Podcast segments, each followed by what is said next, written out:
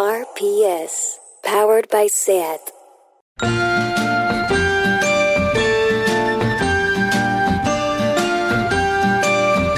Ever since the day that you went away, you've been sending Día flowers to me. Lichtmaer. Isabel Calderón. Estamos otro día más grabando un programa. ¿Qué te parece? Me parece una maravilla. Esto, ¿quién nos lo iba a decir hace tiempo, verdad? Que estaríamos aquí siendo presentadoras y creadoras de un programa. Yo creo que nadie, pero es maravilloso. Nadie da un duro por nosotras. Éramos dos despojos, dos gusanas, Las cucarachas. ¿eh? Con un trabajo precario de autónomas. Siempre. Cobrando dos duros. Y bueno, esto ahora. sigue pasando, pero, pero bueno, un poquito más de dos duros, pero da igual, no, no, da igual. Qué horror. Bueno, mira, escúchame, Lucía, cállate. Escucha. Antes que nada vamos a decir que tenéis el deforme semanal, menstrual, total, streaming digital en la, en la- en la web del Apolo. Si buscas, si, si no tienes el link, si buscas Deforme Semanal Digital Apolo, te sale el link enseguida. El streaming no funcionó del todo bien. Hay alguna gente que no lo vio. Hemos vuelto a pedir perdón por eso. Somos las personas que más hemos pedido perdón en este país. Por cosas Más además. mundo. esto se escapaba a nuestro control, ¿no? No podíamos, pero seguíamos pidiendo perdón. Yo, yo contesté a todo el mundo, estaba ya, me tomé tres orfidales, pues yo quería que todo el mundo lo viera bien. Espero que no os enfadarais mucho después, lo pudisteis ver, pero fenomenal. Está- sigue estando disponible, chica, para Sigue cuando tú estando quieras. disponible, 5 euros, la verdad es que es divertidísimo, está fatal que lo digamos nosotras, pero, Pero bueno, es fantástico. La gente que lo ha visto yo creo que está contenta. Ah, busca el extintor en casa de Margiro, que de Eso es repente... fuerte, ¿eh? Es verdad, tenemos que hablar con él de eso. Ana Carolina, y bueno, todos somos nuevos en esta nueva normalidad y en estos nuevos formatos. Todos somos nuevos. Perdón, perdón, otra vez más. Y ya está. Lucía, pide perdón. Perdón. Venga. Nos perdonáis, ¿no? Sí. Venga. Bueno, vamos a ver. Ah, vamos a hablar en este podcast ¿De qué vamos a hablar, Isabel? de la luna llena. Qué maravilla la luna llena. Bueno, Fue hace poco, ¿eh? La luna llena. tú dices que qué maravilla. Un poco sí, depende del día. Yo te digo que no. Tú me dices que no. Bueno, cuéntame por qué. Vamos a ver, efectivamente la semana pasada tuvimos luna llena y yo, Lucía Ligmaer Pascavan, querida. Pascuan. Mm, Pascuan, Pascuan. Gracias. Lucía Ligmaer Paxvan. Paxvan. Pas- Pascuan. Mira, eh, claro, yo cuando no sabía decir Lucía Ligmaer, que aprendí, ya por eso te llamo Lucía Ligmaer, porque sé decirlo. Y ahora que voy a aprender a decir Pascvan, te voy a llamar Lucía Ligmaer Pascvan. Me parece muy bien. Lucía Ligmaer Paxvan. Dime. Yo me volví loca, chiflada. Lo sé. Vamos a ver. Porque ¿Qué te como- pasó? Vamos a ver, to- porque como todo el mundo sabe, hija mía, Mm. los estados de an- anímicos y hormonales están bajo el influjo de la luna. Ya. ¿Es que no lo sabías? ¡Qué fuerte! Habrá mucha gente que tras esta afirmación piense, qué maja es esta chica Isa Calderón y su capacidad intelectual. Voy a presentarle a mi hija de 5 años para que jueguen juntas y se hagan amigas y se pinten la cara con plastilina. Y jueguen a- con las hormigas y el barro y, y cosas maravilla! así, ¿verdad? Puede que piensen así. Pero mira, igual hay gente que no lo sabe todavía. Bueno, yo esto creo que la Universidad de Madison, Wisconsin, ya lo habrá certificado. Seguro. Estoy segura, si pongo la mano en el fuego, no me quemo, Lucía Ligmaer. Mm. Pero vamos a ver, es que vamos a ver, yo me pregunto, si la luna interviene en las cosechas y en las mareas, hija mía, Sí. tú imagínate si interfiere en las emociones o en las hormonas. Yo estoy completamente convencida de que es así. Que sí, que sí, que, que intervienen muchísimo y en el sueño y en un montón de cosas. Que sí, que sí, que yo que me he leído, como tú, muchísimas cosas para hacer el podcast de hoy y es muy fuerte lo la luna llena. es, que, es que menos mal, vamos a ver. Vamos a ver. Bueno, entonces, imagínate si interfiere en las hormonas y en las emociones y en todo esto, las que somos pura emoción e intensidad. Tú imagínate. ¿Como quién tú? El ciclo No. lunar, este.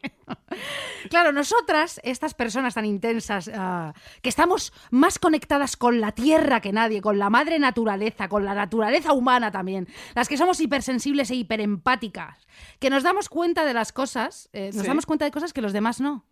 Tú sabes que yo me doy cuenta de cosas que los demás no se dan cuenta. Es un poco como el niño del sexto sentido, tú. Hombre, tú sabes que sí. Yo lo sé. Tú sabes que sí. Además, o sea, por ejemplo, yo estoy segura de tan sensible que soy, que si viviese en el campo podría escuchar a un corzo, a una garza, lo que sea, a tres kilómetros a la redonda, ¿sabes? ¿Sí? Sin verle. O sea, yo sé, digo que viene un corzo. O sea, yo sé que nos está rodando el corzo, la garza. Yo estoy segura de que, que- de que si ahora mismo voy y te huelo, Ajá. si estuvieras embarazada, yo te diría, A ver, huéleme. te diría, esto- po- podría saber si estás embarazada. No estás embarazada. Muy bien, muy bien. ¿Estás tranquila? Estoy tranquilísima. Bueno, o sea, vamos a ver. Efectivamente, yo me doy cuenta de cosas que mucha gente no. Es una imputada increíble en la realidad esta, Lucía. Porque muchas veces he lanzado al aire suposiciones y hay gente que me ha dicho, tía, estás fatal. ¿Qué cosas dices? O estás loca, ¿no? Ya, y luego, bingo, ¿eh? Aciertas. Hombre, colega, esto es, esto es muy fuerte. Ojo conmigo. Te pasó con el coronavirus. ¿Ah, sí? Sí, yo me acuerdo que cuando todos te tratábamos de loca, porque tú decías, esto, esto va a ser fuerte, esto va a ser pandémico, esto ya verás así, nosotros, anda, calla. Y tú tenías razón, fíjate, Mm. aquí estamos, en la nueva normalidad. Bueno, pero yo no me refería a esas cosas, Lucía, pero bueno, sí, Pero también. bueno, también, chica. Soy un poquito también, eh, eh, no, ¿cómo se- iba a decir astrofísica, no. Esta, eh, esta, ¿cómo se dice? Que te veo el futuro, soy, soy As- ah, astróloga. ¿Astróloga? No, hombre, no. Eso es la de los signos. No, madre mía. Uy, qué horror. Esta mañana, qué fatal. Fatality, pasa, ah, pasa palabra. Bueno, que me contrate el CSIC, la NASA, la CIA y, ah, y todo, porque la vino todo. Bueno, en fin. La cuestión es, Lucía, que la semana pasada, como fue luna llena y fue espantoso, ¿vale?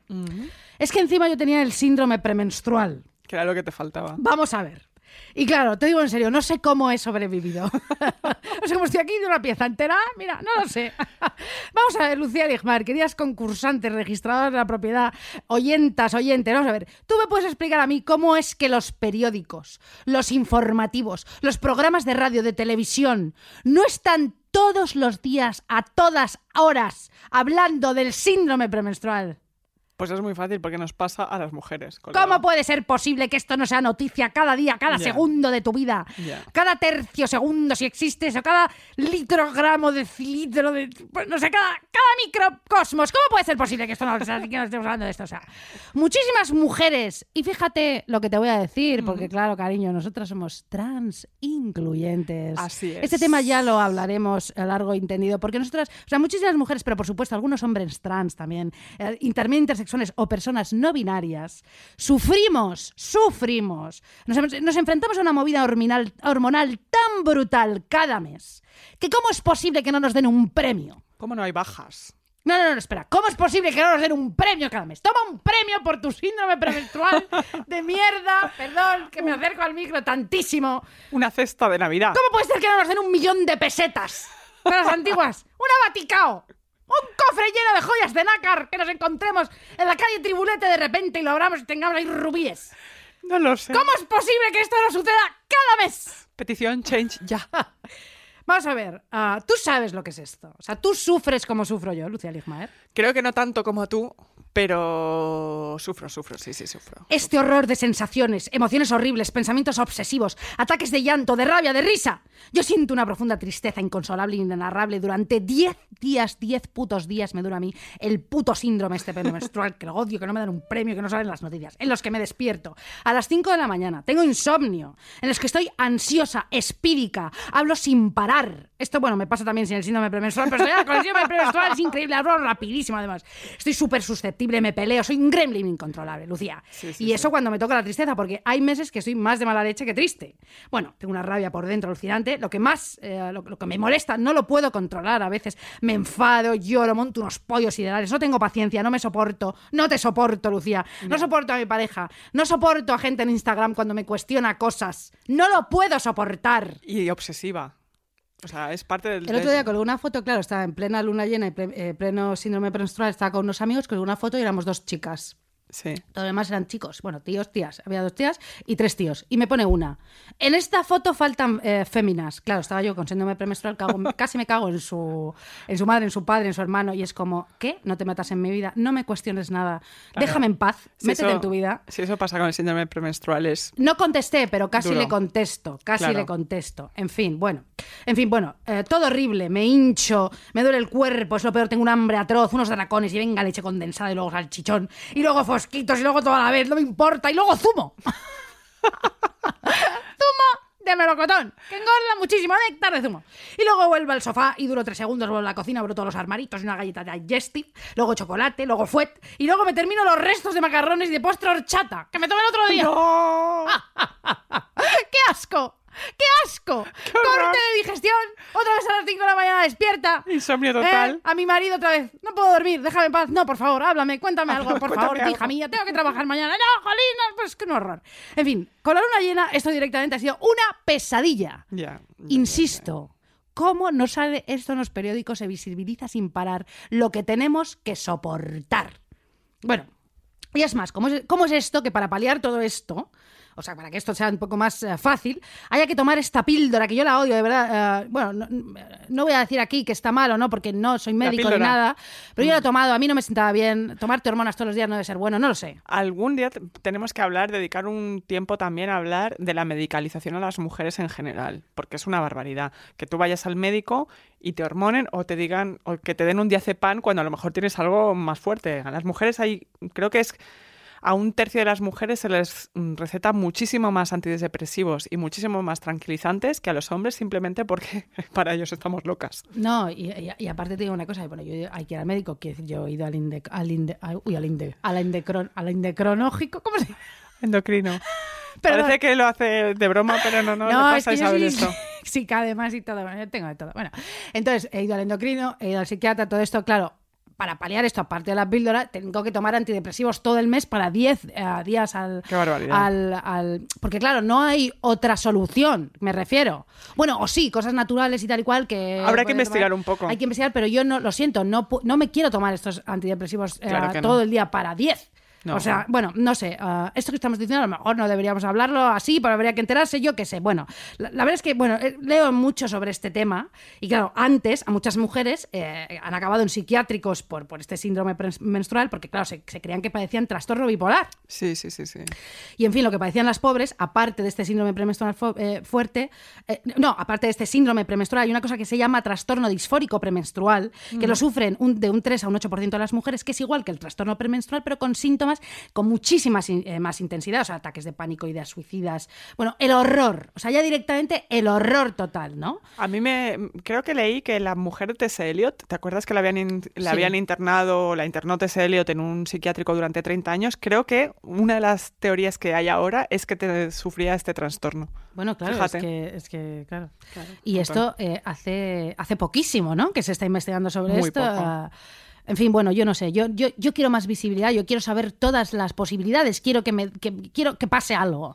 Que pase algo ya. No, porque esto no es todos los meses, pero cuando sufro mucho, sufro mucho, Lucía. No, no, y yo no puedo estar peleándome en las redes sociales y que la gente deje de escuchar de forma semanal ideal total. no, no, no. no Pero maja y simpática, pero a veces me crispan, o sea. Claro. Me parece escandaloso, me decía una. Me parece escandaloso que no metierais mujeres en filming. Escandaloso. Oye, bueno, mira. Bueno, ya está. Ya, está, bien, ¿no? También Yo- hemos pedido perdón por eso también. También, eh, por todo, por todo lo que haga falta. Oye, me- la próxima luna llena, amigas, hay que decir que es el 5 de julio. Acordaos de nosotras ese día, porque pasará de todo.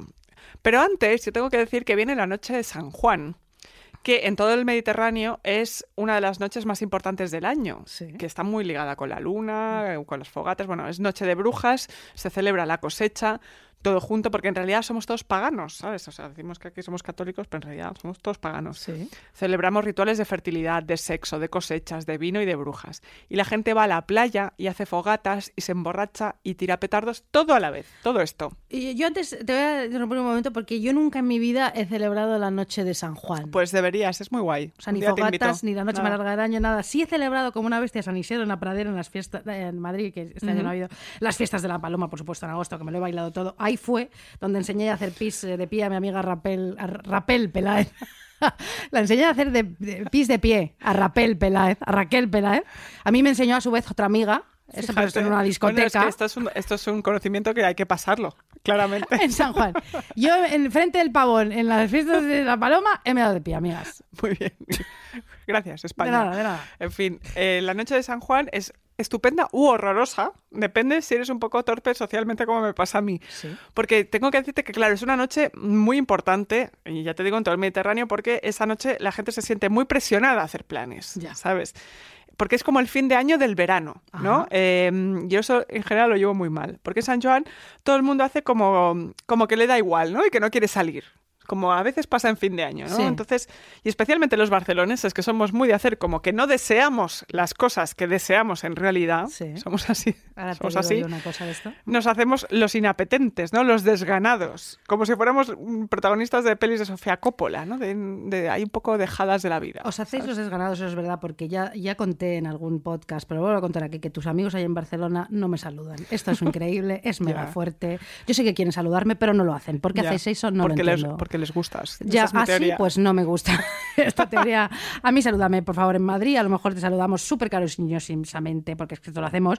Y es verdad que luego a lo mejor no te hablamos en toda la noche, pero saludamos. Dejad de hacer eso, amigos de Lucía, saludadme. Ya está, sí. Venga, ya está. Entonces, en San Joan tú vas preguntando en general, ¿no? ¿Qué haces para San Joan? ¿Qué haces para San Joan? ¿Qué haces para San-?" Y tus amigos te dicen, yo creo que no haré nada, ¿sabes? Como todos hacemos como, a mí me da igual esto, ¿no? Pero enseguida contestas, ¿y tú? ¿Tú vas a hacer algo? ¿Vas a hacer algo tú? Entonces todo el mundo te lo dice como con ansiedad, ¿no? Y te llamas los unos a los otros durante 10 días, la duración de tu síndrome premenstrual, Sí. con todos tus amigos te llamas como en fin de año, exactamente lo mismo, y nadie da el primer paso, ¿no? Todo el mundo está esperando que lo dé otro. Y al final, el mismo día agobiada, tú dices, bueno, bueno, igual picamos algo en casa, ¿no? Entonces, claro, caen las 70 personas sin plan a tu casa, siempre.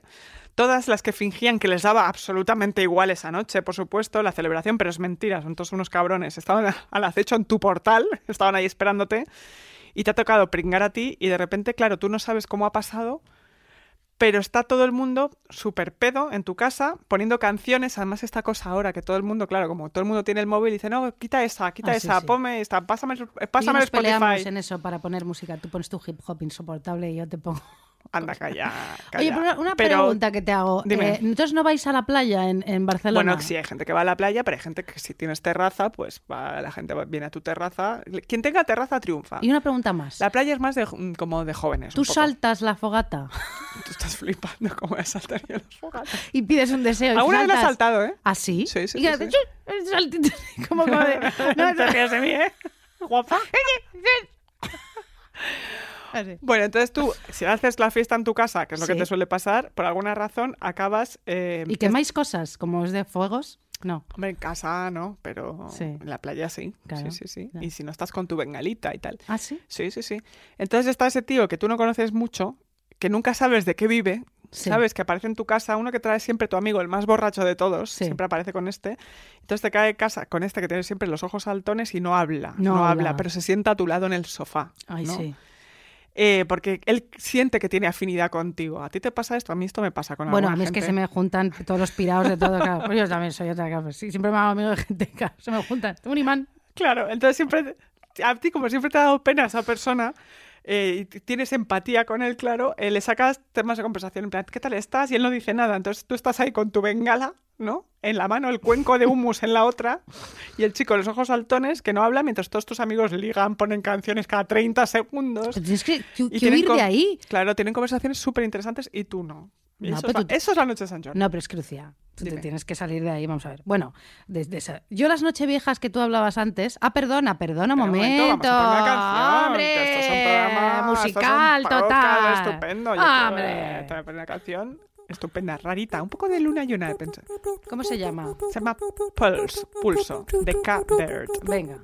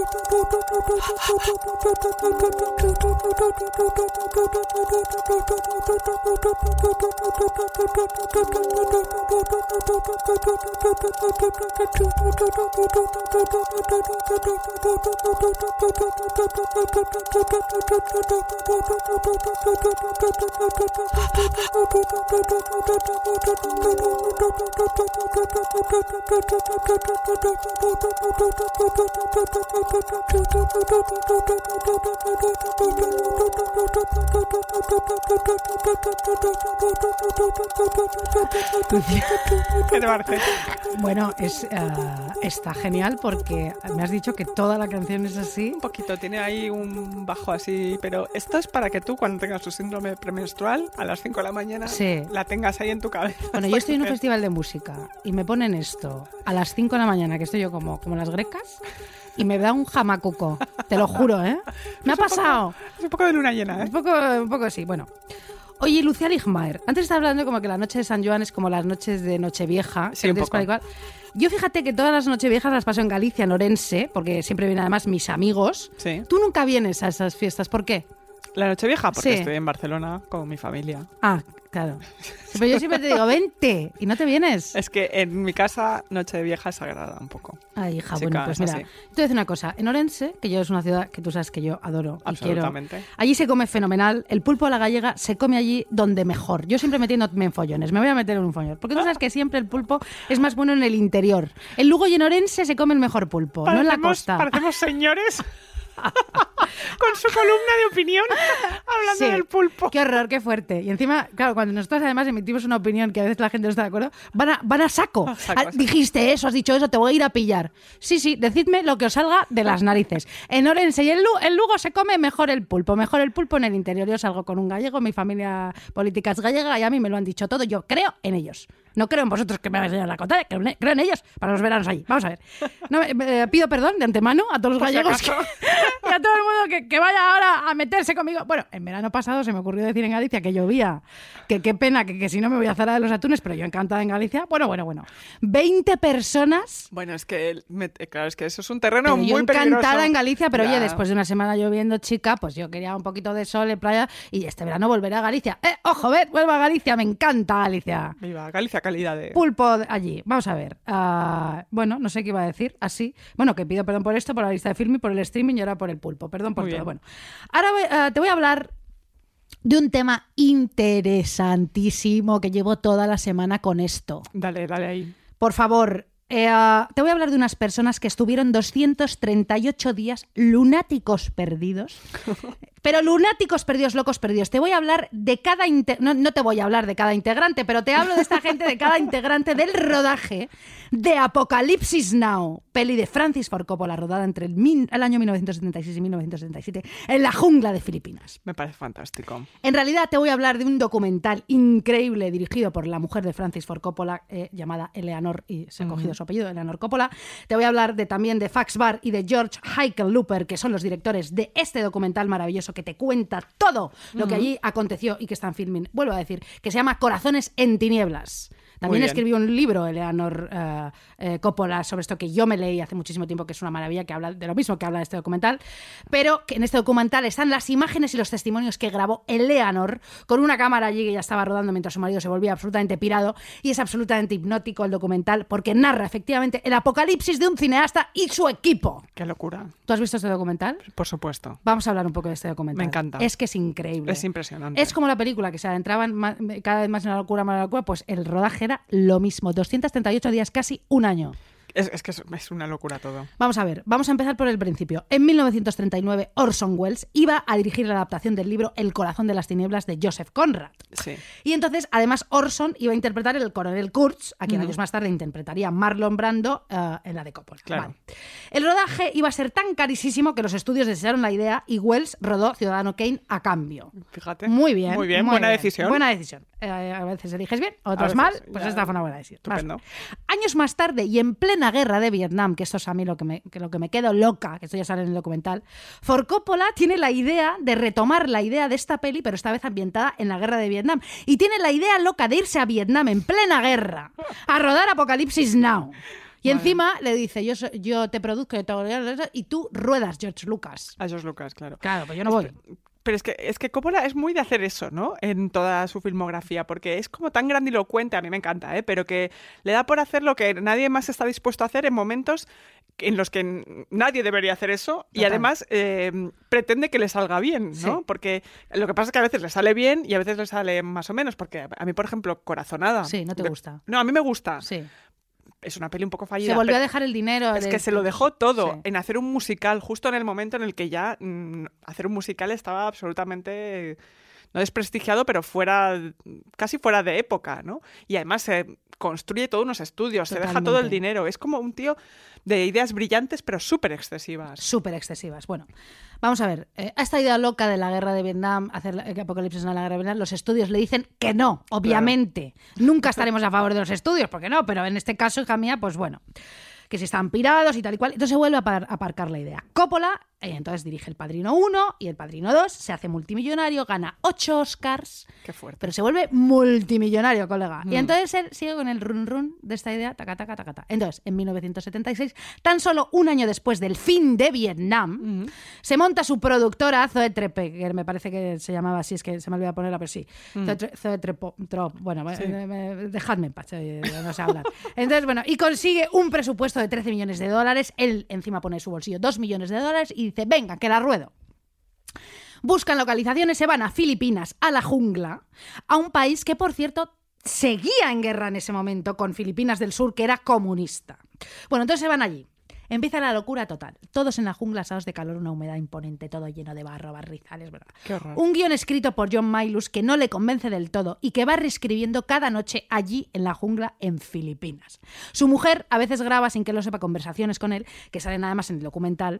Eh, que por favor, ver el documental. Hay una en el que él completamente desesperado dice que está haciendo una mierda de película, que sentía que estaba fallando, que era un desastre de película, que el tema de Vietnam era muy importante para América, los Estados Unidos, Claro. y que estaba fallando y que el final era una mierda. Él estaba muy obsesionado con el final de esa Claro. película.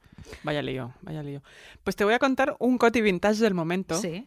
Que es que, eh, además de que le pasara todo eso a Coppola durante el rodaje de. Bueno, ahora vamos a hablar de todo lo que le pasa, porque Sí, sí, todavía sí. no hemos hablado así. Pero bueno, que ya, ya empezamos fuertes sí. Con la guerra. Eh, Coppola estaba en ese momento enrollado con la guionista Melissa Mathison que durante el rodaje y no se atrevía a dejar a su mujer, pe- pero, estaba muy enamorado de Melissa Mathison.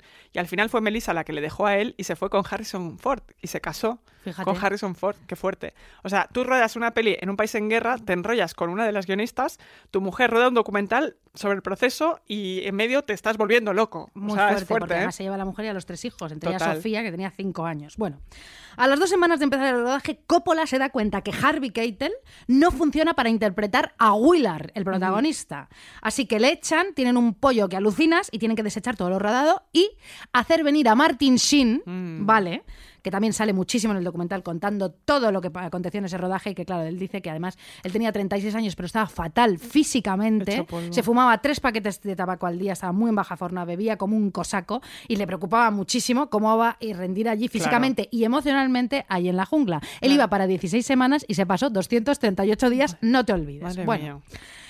Para las escenas con extras de soldados y con helicópteros y tal, negocia con el gobierno filipino para que les preste los helicópteros que el ejército haga de extra y tal. Toda, eh, total, en esta, eh, en esa mítica escena de la, cabal- de la cabalgata de las Valquirias de Wagner, que podíamos haber traído Sí. la música, bueno, con todos esos helicópteros, todas esas explosiones, todo ese espectáculo, como dices tú, granilocuente, operístico, que el mismo Coppola admite que fue la escena más difícil que ha rodado en su carrera, que además en el documental sale como la ruedan con los explosivos y con todo, fue alucinante. Después de grabar una toma, resulta que, como claro, como el país estaba en guerra con el sur, cinco de los helicópteros se tienen que ir a luchar y se piran. Qué fuerte. Les dejan, el, eh, claro, todo el rodaje, todo esto, le dejan ahí a Coppola tirado total. Esto pasaba continuamente. A todo esto el gobierno siempre les está medio protegiendo con su ejército porque hay rebeldes del sur por ahí acechando al, ro- al rodaje y a ver si van a hacer algo y tal. Bueno. Mientras en Hollywood hablaban del desastre del rodaje, pues todo esto además se atrasaba muchísimo, que necesitaban más pasta tal. Bueno, en el docu te cuentan que, que, claro, que como en aquellos años eh, eh, psicodélicos en, el en los Estados Unidos durante la guerra de Vietnam, Estados Unidos estaba viviendo una psicodelia absoluta, bueno, drogas, amor libre, ¿no? Claro. Todo esto de la liberación sexual, drogas, rock and roll. Bueno, pues ese espíritu, claro, te lo- te lo- es- eh, la, la guerra duró muchísimo. Los, mira, qué maravilla. Eva, por favor, por favor. Muy bien, bien, bien, bien. Esta escena alucinante, helicópteros, tú, tú, tú, tú, tú, el olor a napalm por la mañana, qué maravilla, por favor. Es que luego yo me he vuelto a ver la peli, que es una cosa Es una impresionante. barbaridad.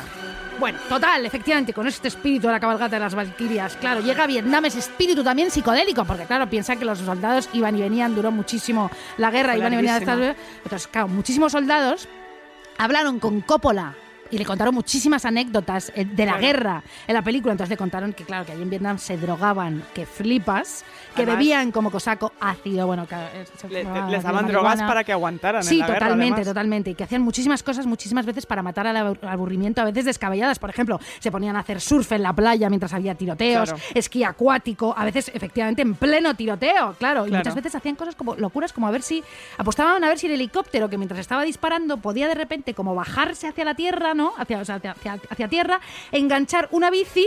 ¿eh? Mientras una bici vietnamita, mientras los vietnamitas les disparaban y les freían a tiros. O sea, o sea un desfase. O sea, Claro. todo aquello se vuelve loco. En fin. Bueno, Total, que Co- Coppola traslada eso a la peli, porque Totalmente. ¿no? los protagonistas de la peli además, les ves haciendo La el idea, Sky. la idea de que la vida no importa nada, ¿no? Sí, de no que todo eso es un desfase. todo. Bueno, no solo en la ficción, ¿no? Los propios actores en el rodaje que te cuentan ahí testimonios te explican cómo están todo el día puestos de ácido de marihuana, de anfetaminas, para aguantar esas horas de rodaje por la noche en la jungla, para afrontar el día, porque además Coppola, como improvisando y reescribiendo el guion sobre la marcha, claro, el plan de rodaje por la mañana, ellos preguntaban, ¿y ahora qué? Era sorpresa, era improvisar cada día. Coppola les hacía improvisar sin parar. Y claro, todos esos actores puestos de todo. La jungla, el calor, escenas Qué barbaridad. larguísimas que había que repetir. Tú imagínate, bueno, bueno. Bueno, es que además creo que era Lawrence Fishburne, que después sale en Matrix, que es su primera película. Él sale en Apocalipsis Now con 16 años y dice que él perdió la inocencia absolutamente. Imagínate un chavalito de 16 años Sí. actor que se mete en esa movida. Totalmente. Pero además, Coppola estaba tan loco en esa época. Yo había leído que em, se hacía traer sushi desde Japón Sí, sí, sí, sí. sí. para comer, en plan de, Sí, chico, eh. No estás- sabes dónde estás. No sabes no, dónde no estás. sabes, tú no sabes dónde No estás ni sabes qué estás haciendo con ni- tu ni vida. qué estás haciendo. Vamos. En medio del rodaje se pone a llover sin parar. Llega un tifón que flipas. Muchísimos muertos en Manila, más de 200 muertos en Filipinas. No pueden rodar. Los decorados se destrozan completamente. Se suspende el rodaje durante dos meses. Vuelven a Estados Unidos y todos descansan un poquito. Bueno, menos mal, menos mal. A todo esto, Ford Coppola necesita más pasta de 13 millones, llega a 22 millones, que él pone, ¿eh? ¿Vale? barbaridad. Coppola empeña su casa, sus bienes, la mujer flipa, todos flipan, en fin, todo esto, bueno. Bueno, a todo esto, en medio de las inundaciones y antes de irse, te cuentan que en las casas en las que estaban, en la jungla, de repente, bueno, pues Sofía la- Coppola, los hermanos, eh, eh, todos pisando los charcos en la cocina, con el agua hasta aquí, hasta el pecho los niños, se tienen que ir, bueno, un desfase, eh, gente en los tejados, bueno, bueno, un desfase, bueno. Qué.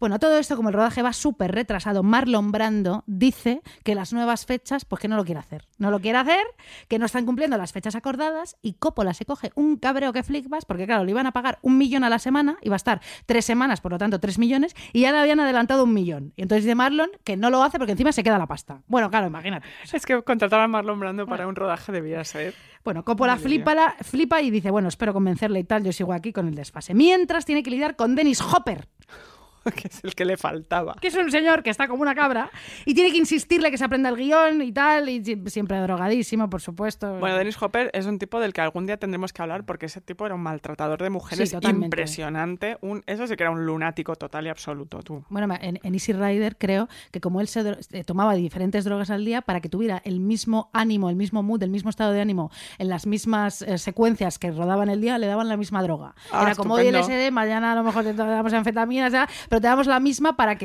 para que sigas, ¿no? Por ejemplo, la, la- la narración, ¿no? Y tal. Bueno, Estupendo plan.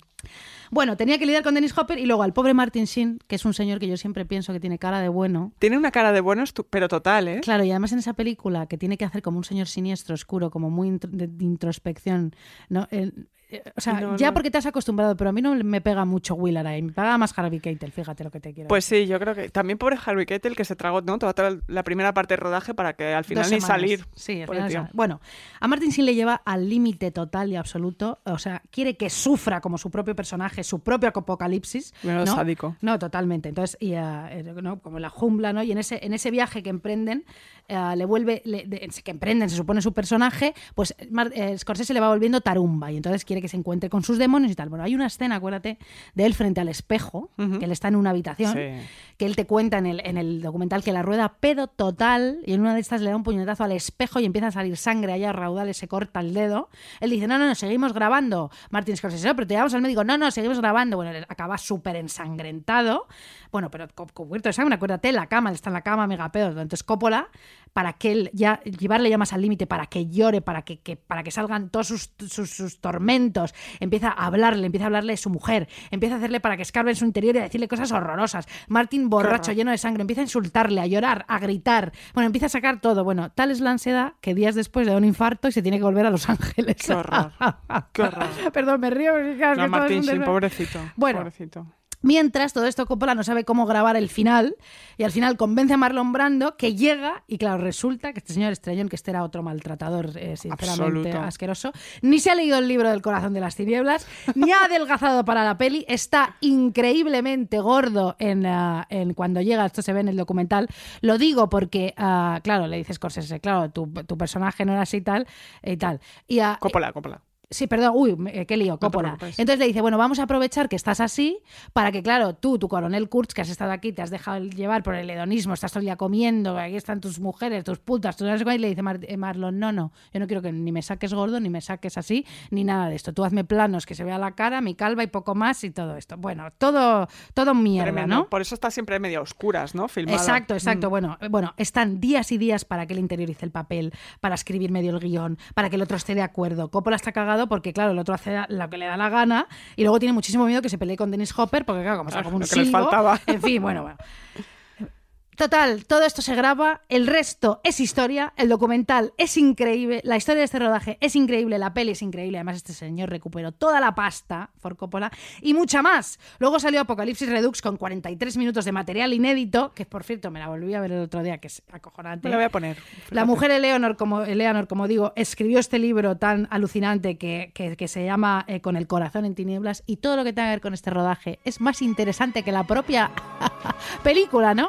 Qué barbaridad. Y yo te pongo esta canción después de todo. mm, te- bueno, te la ha puesto que- nuestra querida Eva, que me parece fenomenal porque es de los Walker Brothers y se llama Make It Easy on Yourself.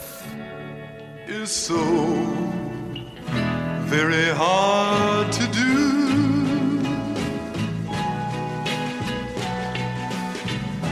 If you really love him, and there's nothing I can do. Don't try to spare my feelings. Just tell me that we're through and make it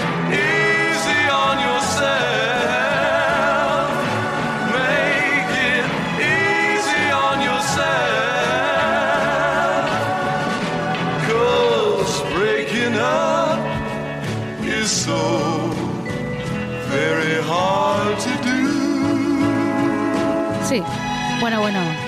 Qué maravilla es esta canción. ¿eh? Es hermosa. Scott voz, ¿eh? Walker. Qué voz. Me encanta Scott Walker en solitario, los, los Walker Brothers. Son una maravilla. Hay un documental muy chulo de Scott Walker. ¿Sí? Lo estábamos comentando ahora. Sí, te lo voy a pasar. No me acuerdo cómo se llama ahora mismo. No, no, mira, mira, mira. will make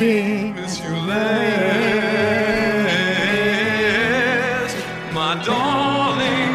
Is this is goodbye, Lucía. I just know I'm gonna cry. So run to him. It's so. You start Ya, crying. sí, perdona, perdona. es que Vamos a seguir, vamos a seguir. Porque es que podríamos estar cantando la entera, vamos. Easy on yourself. Venga. Mira, yo te voy a contar que a mí la luna llena me da me da mucho respeto, chica, porque Sí. como decíamos que afecta a nuestras emociones, fíjate tú la palabra lunático, Claro. eh, de que viene, viene de ahí, por supuesto, estar afectado por la luna. La luna afecta a nuestro sueño, a los cambios de humor, a nuestros procesos biológicos, porque sus fases alteran la gravedad y las mareas y el pelo y las uñas y todo en general. Tú no estás embarazada, que yo te he olido Que antes. no, que no, que no lo estoy, calla, calla. La luna llena, en esos momentos en los que... Yo estoy embarazada. no, no, no estoy embarazada. pero- En esos momentos, la luna llena, en los que yo he estado como tú estabas, como contabas, alterada por una separa- separación, un problema personal o por un síndrome premenstrual, me genera además de falta de concentración una incapacidad absoluta de tomar decisiones. Estoy de acuerdo contigo. O sea, quedar para tomar algo se convierte en algo imposible. Cenar, ir al cine, un concierto, yo cambio de opinión siete veces al día.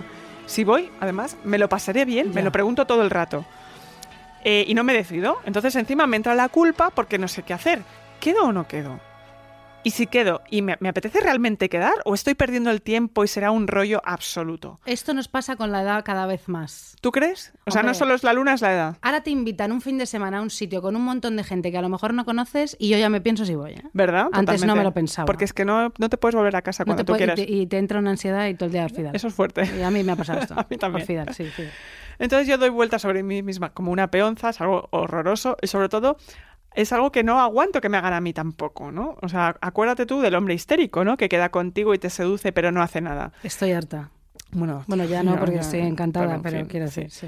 Pero cuando hay luna llena, yo soy la mujer histérica. Joder. Dudo, cambio de planes y finalmente me quedo en casa y entonces mando WhatsApps a todo el mundo Sí. con la consigna más histérica de la creación que es a lo mejor me paso. O sea, un consejo, cuando tú tienes un amigo nuevo y le propones un plan, como vamos a tomar algo con unos amigos, te apuntas y te dice, vale, guay, a lo mejor me paso, tienes que dejar de ser amiga de esta persona. Pero tú lo haces. Yo lo hago, yo lo hago muchísimo. O sea, ¿qué quiere decir a lo mejor me paso? O sea, yo cuando no estoy en este estado lunático me doy cuenta que es horrible. Ya. Porque es el no compromiso, es la no acción, es el no mojarse más absoluto Es en muy todo. señor heterosexual.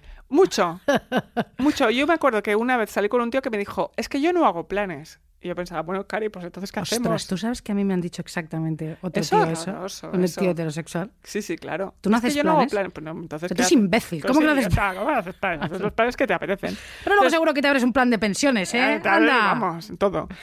Es a lo mejor me paso por la cena, a lo mejor me paso por tu fiesta, pero ¿qué dices? A lo mejor tú te pasas por tu propia vida. Por supuesto que no. Claro, chico, dime si vienes o no, aunque no, porque aunque no te lo parezca, yo también tengo una vida, colega. Lucía, eh, yo también soy súper de a lo mejor me paso. Ya lo sé, ya lo sé. Pero ¿sabes por qué? No porque no me decida.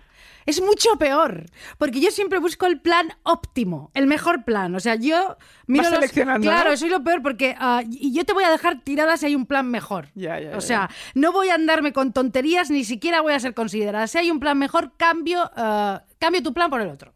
Claro. De hecho, yo a ti te he hecho hacer eso.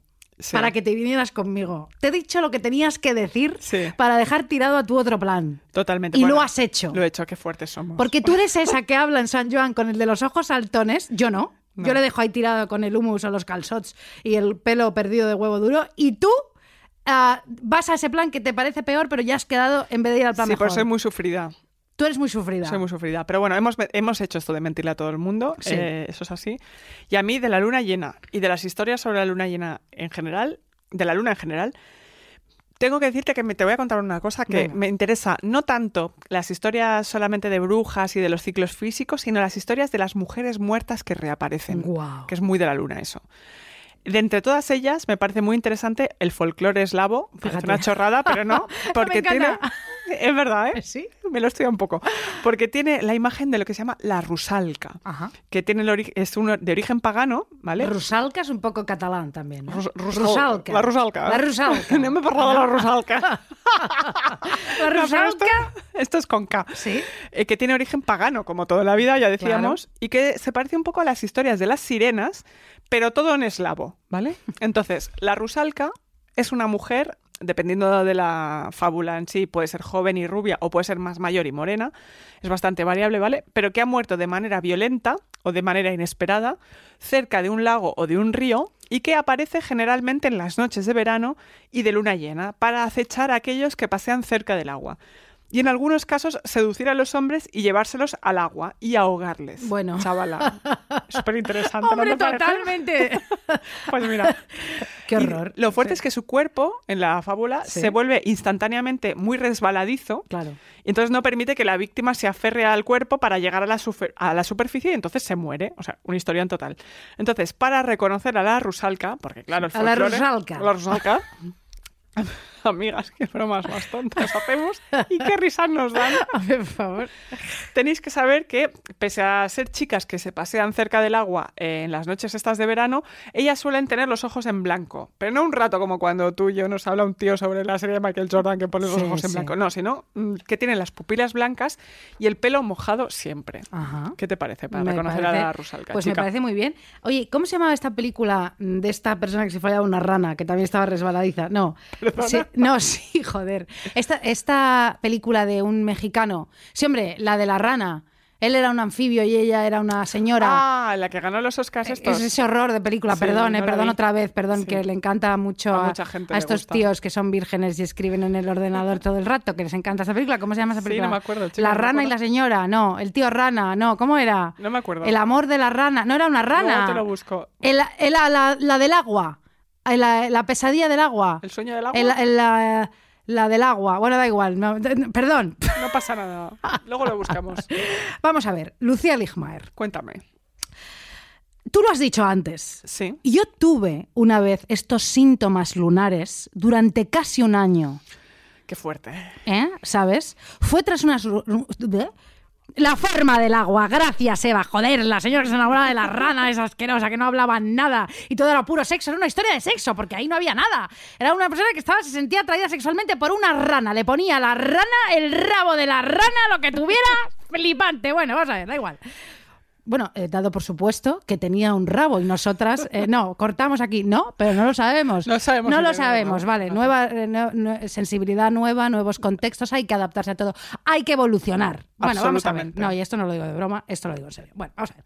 Lo que te estaba diciendo es que tras una ruptura que me dejó cortada por la mitad, tras estar con mi expareja durante 10 años, 10 Claro. años, claro, rompes con alguien con el que has estado 10 años, cariño, y tu vida se trastoca. Tú dirás. Se trastoca. Yo estaba cagada de miedo y en un estado de enajenación importante. Salía sin parar, no podía estar quieta. Es que me recuerdo como con las pupilas dilatadas, como tú dices, de aquí para allá. No podía ir al cine y es cierto, me acuerdo que no podía quedarme sentada una peli entera. Me salía muchísimas veces del cine. Iba sola y acompañada. Y lo que, lo que peor hice es que cuando iba acompañada, eh, eh, claro, hacía que salieran mis acompañantes conmigo. Pobrecillos, algunos además eran rolletes y claro, en lugar de mandarme a la mierda, pues se salía del cine conmigo porque si no, claro, igual pues no había polvo. Claro, y, ah, qué putada, me salgo, pero vámonos, qué rollo, ¿no? Claro, imagínate.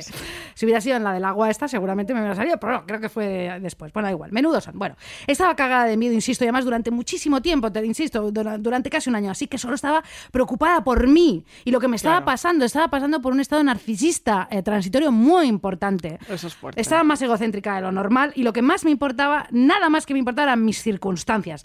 Esto yo lo he visto en varias personas, lo dejan con alguien con el que ha estado muchos años, te trastoca la vida y solo están con eso en la cabeza, ¿no? Con cómo les está trastocando la vida, muy pendientes de sus sentimientos, de tristeza, de soledad, de euforia repentina y hablando de sí mismos sin parar, hablando de los cambios, todo esto. De todo eso, sí. A mí esto, yo tengo que decirte que, que me pasó, por supuesto, eh, cuando yo estaba loca total por un idiota. eh, yo tengo una amiga en Barcelona que se llama Lucía, como Sí. yo, y me sentó y me dio una charla Sí.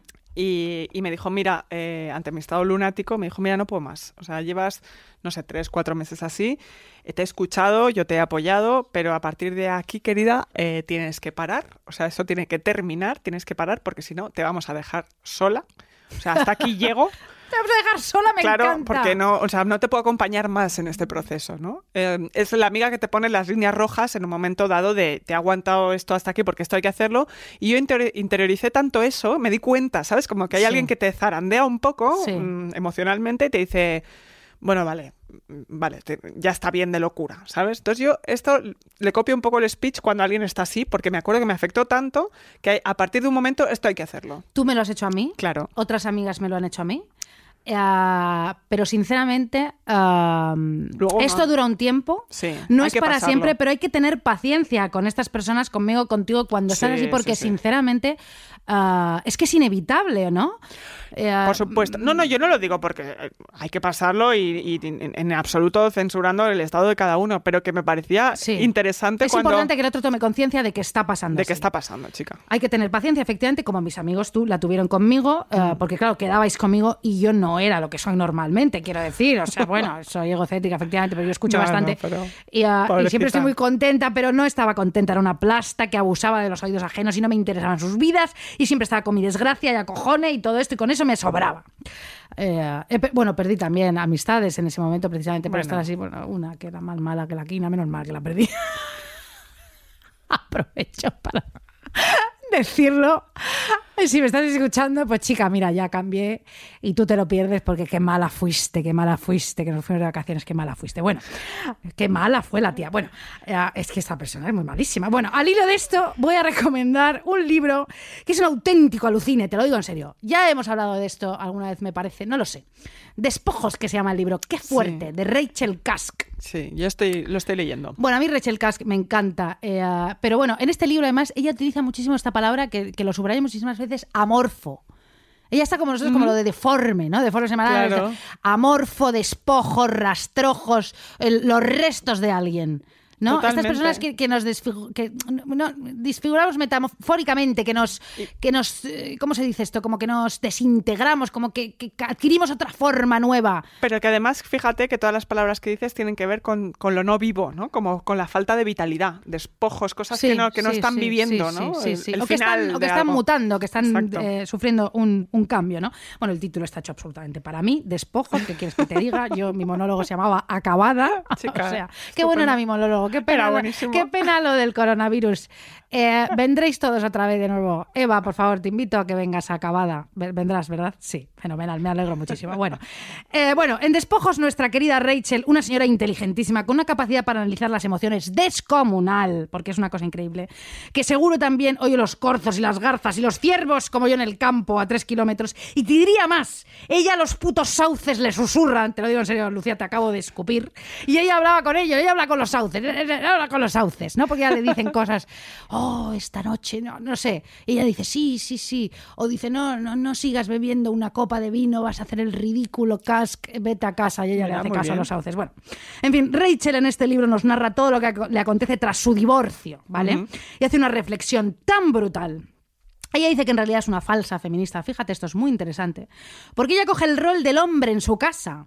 Es decir, ella es la que trabaja, la que mantiene a la familia, la, la que, la que trae el sustento, ¿no? Y Por su marido, claro, cuida de sus hijas. Por lo tanto, aquí sigue, ella te explica, sin haber igualdad, porque simplemente ha trasladado ¿no? este rol a, a- a ella, ¿no? Eh, Sí, y no es feliz tampoco. No, ella no es feliz. Alguien que se ocupa de los cuidados que es su marido y ella se ocupa de lo- eh, y, y su marido se ocupa de los demás, mientras que ella curra para mantenerlos a todos. Bueno, Claro. ella habla además de cómo las feministas, esto es así, y a nosotras nos ha pasado, desprecian... no, esto no es lo que nos ha pasado, espera, perdón, esto viene después. Ella dice cómo las feministas desprecian a esas cómplices idiotas, llama Rachel, que son las amas de casa, pero que luego necesitan a una ama de casa para poderse ir ellas a currar.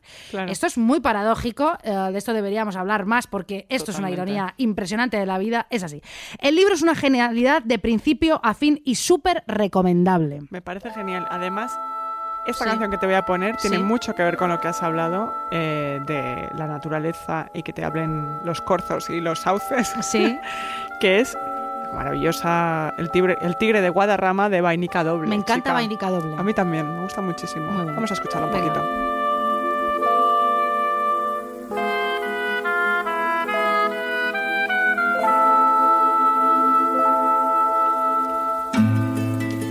Rodé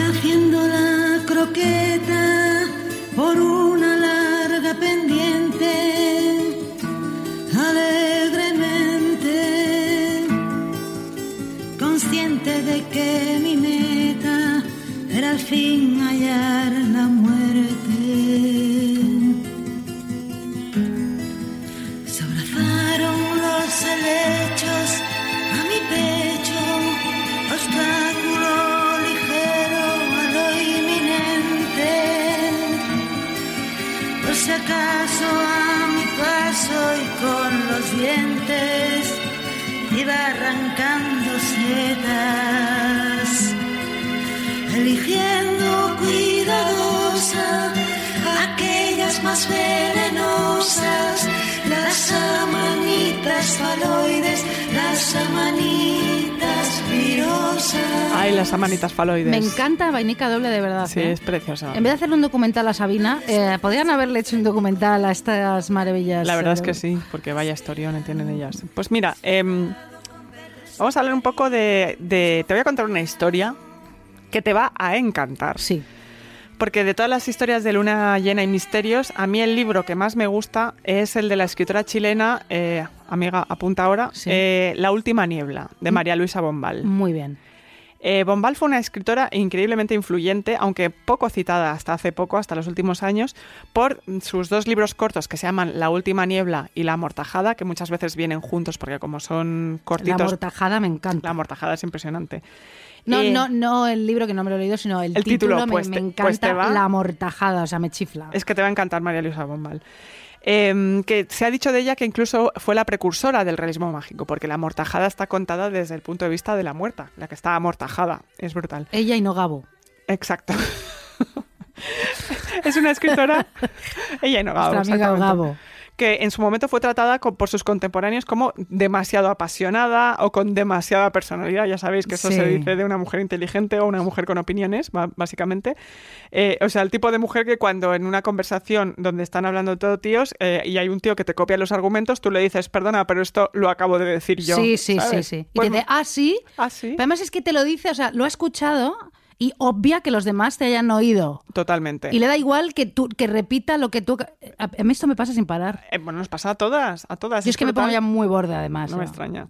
Pues La Última Niebla, que se publica en 1934, eh, trata su propia historia, porque Bom- Bombal tenía una historia muy potente. Ella se había enamorado de un hombre mayor que ella, Eulogio Sánchez, Muy pensamiento, muy, Muy- muy, realismo mágico. muy realismo mágico, sí. que vivía separado de su mujer y que tenía a Bombal como amante, pero nunca la invitaba en público, eh, aunque estaba separado. Esto se llama pocketing, ya te lo hablamos. Es verdad, pues le hacía eh, pocketing. el Eulogio Sánchez le hacía pocketing a Bombal, que Totalmente. pocketing es que te la pareja te mete en el bolsillo porque no te saca No te al saca- público, porque no quiere que nadie conozca tu relación. Así es, la mantenía al margen de su vida. Entonces quedaba con ella solo en casa, él le prometía siempre que la situación iba a cambiar y ella estaba enganchadísima a esa relación bastante tóxica. Y es eh, en ese contexto y durante una cena en casa de él, en Sí. presencia rara, porque nunca quedaban con gente, de su hermana y otros invitados, que la escritora se levanta de la mesa, Y le da una hostia. va al dormitorio del amante, toma la pistola y se dispara ella misma en el hombro. Madre mía. Ojo la bomba, ¿eh? Ojo con ella. Pues la, la novela cuenta la historia de una mujer que se casa con su primo, al Sí. que no ama, pero que vive recordando un encuentro amoroso con un hombre a quien no conoce y que al que siempre recuerda en medio de una niebla. ¿no? Sí. Entonces la novela tiene un montón de referencias eróticas, oníricas de todo tipo, pero la niebla es metáfora Sí. porque mm, cuando e- ella recordaba que cuando iba a encontrarse con Eulogio, él no pudo acudir una vez por la cantidad de niebla espesa que cubría la ciudad. Sí. Ojo que esto pasaba. Entonces, claro, como excusa es flipante, claro, no puedo verte porque hay tanta niebla que no puedo salir de casa, ¿no? Sí. Entonces a Bombal la niebla siempre le recordó a él, ¿no? Lo curioso es que María Luisa Bombal, que ha sido bastante desconocida en España, fue una de las mayores influencias para Pablo Neruda, para Oliverio Girondo, súper amiga de Lorca. O sea, una tía muy, muy interesante. Y una pregunta, Pablo Neruda y Oliverio Girondo, Girondo, Sí, sí. eh, ¿alguna vez la han reivindicado? Sí, la reivindicaron, sí, sí, sí. Lo, di- lo dijeron públicamente, lo que pasa es que, bueno, la historia Sí. es lo que es. Pues y- la historia es lo que es, sí. Y, en fin, y no acaba aquí. Porque no sabemos si influida por la luna llena o no. ¿Tú crees que si Pablo Neruda hubiera hecho una lista de filming, hubiera metido a Agnès Bagdá, a Aida Lupino, a Lucrecia Martel? Y no, Yo estoy convencida que no. yo creo Lo que cual tampoco. no nos excusa en nada, querida. No, no nos excusan nada. Pues eso, María Luisa Bombal, años después, se entera de que Eulogio tiene una nueva amante. Entonces pilla una pistola, Bombal era muy de Bombal pistolas, es fuerte. Y le dispara por la espalda a él en se pleno joda. centro de Santiago. Y ella se va a vivir a Estados Unidos, que es lo que hace una escritora onírica Sí. después de disparar por la espalda a su examante Pero le mata. que desapareció en la niebla. No, no, no, creo que no, que Ah. le hiere solo. Era muy de pistolas, Luisa Bombal es la pera es la limonera, pera. Yo creo que, te va, que te va- te va a gustar mucho su escritura. Entonces, también tengo que decir que eh, vamos a cambiar un poco de tema, Venga, muy bien, hija. Porque hablando de luna llena ya está bien, ¿vale? De las escritoras oníricas, de todo lo que nos pasa con los cuerpos, etcétera.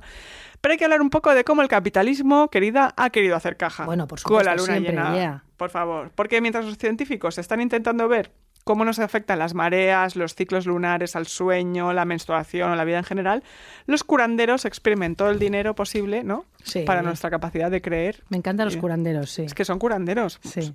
Curanderas modernas ahora Sí, hay. un señor con una preparando brebajes en una marmita, eh, echando pelos de, de garza, De ¿no? garza, y, de, y sangre de, De rana. de rana y de, ah, de, de flamencos, no sé, bueno, Flamenco sí. y de mono titi y de también. Pues ya sabemos que las curanderas de hoy en día son las influencers. No- Nosotras hemos hablado bastante de Gwyneth A Paltrow. nosotros a veces nos llaman influencers, hay que Fíjate, joderse. hay que ¿eh? joderse. Pero es que yo he encontrado a la reina de hacerse rica. Tú sabes una cosa, Lucía. Cuéntame. Tú sabes que a mí eh, un banco me ha llamado para hacer un anuncio, un spot. Un banco. Un banco. A ti. Te lo juro. Y tú sabes que yo he tenido que decir que no, claro. Por mis creencias. Hombre, claro. Tus credenciales. Es que me acuerdo que Rocío, Rocío Kiyuman lo contó. Sí. Decía, joder, me ofrecían una pasta y no lo hice, ya no sé qué. Eh, Chica, pues- Ya, a mí no me ofrecían una pasta, también te lo digo. Pero yo pensé, ¿en qué momento un, alguien que trabaja en un banco puede pensar que, que- no, que, que ¿Que yo tú? diría que sí? Ya, ya, ya, ya, ya. ¿No? Es fuerte, sí, sí, es fuerte, es fuerte. vale. Pues que de influencer Sí. te voy a hablar de las de la otra reina de hacerse rica a través de lo que ella llama los poderes de la luna. Que ella se llama, tiene un nombre, siempre tienen unos nombres interesantísimos. Se llama Amanda Chantal Bacon. Me encanta. Amanda broma. Chantal Bacon.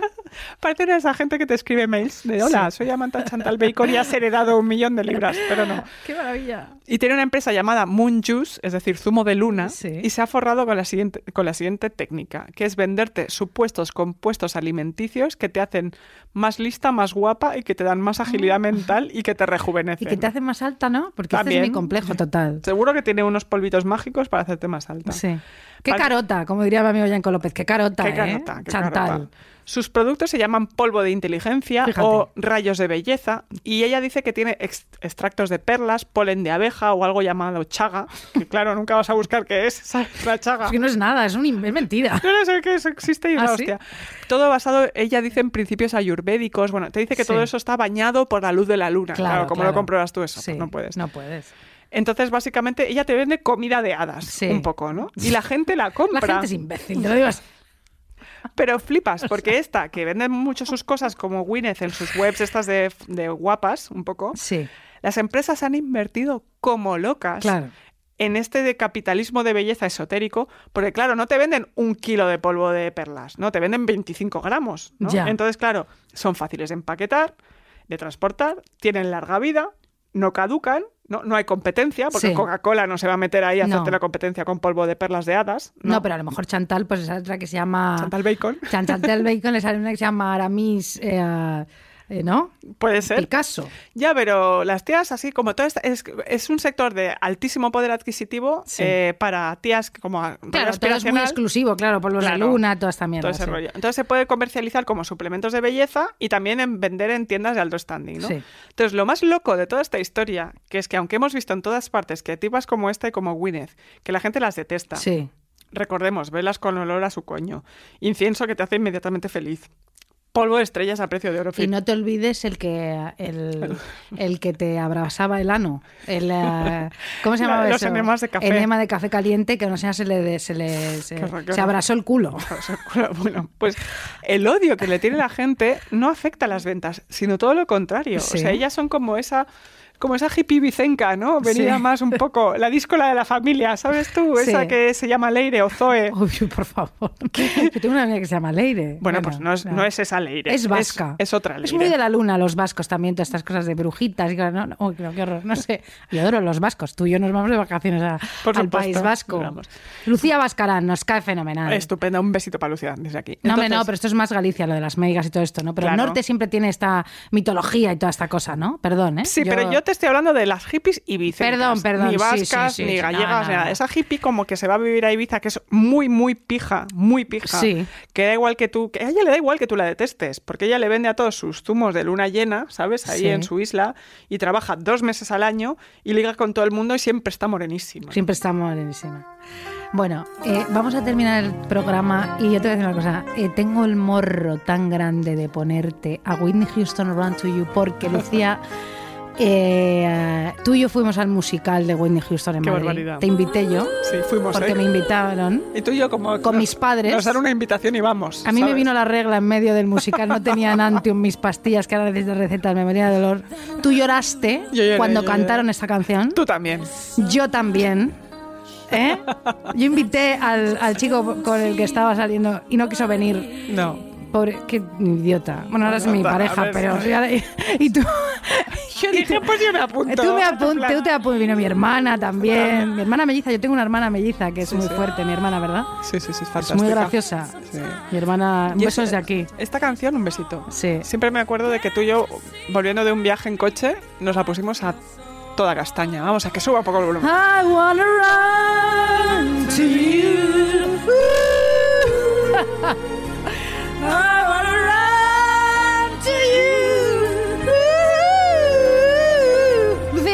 tell me. No, no. in Your arms. Take me safe from home. I want to run. But if I come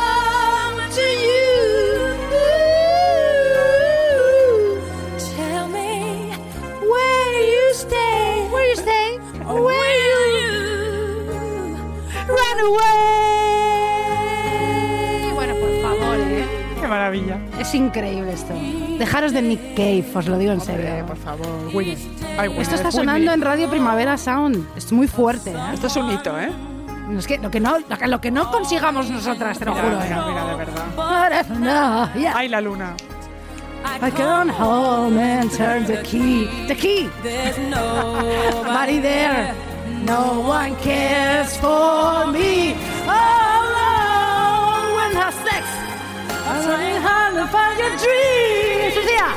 Without someone to share it with.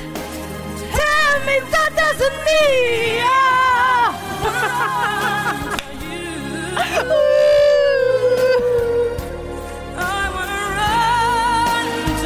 Quiero correr hacia ti. Quiero correr hacia ti. Yeah.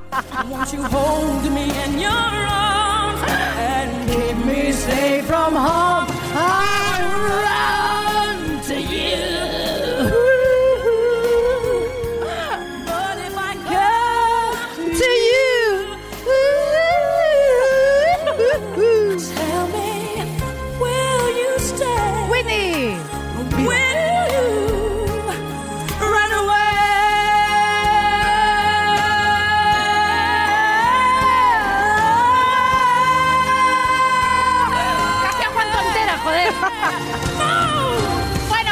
Adiós, amigos.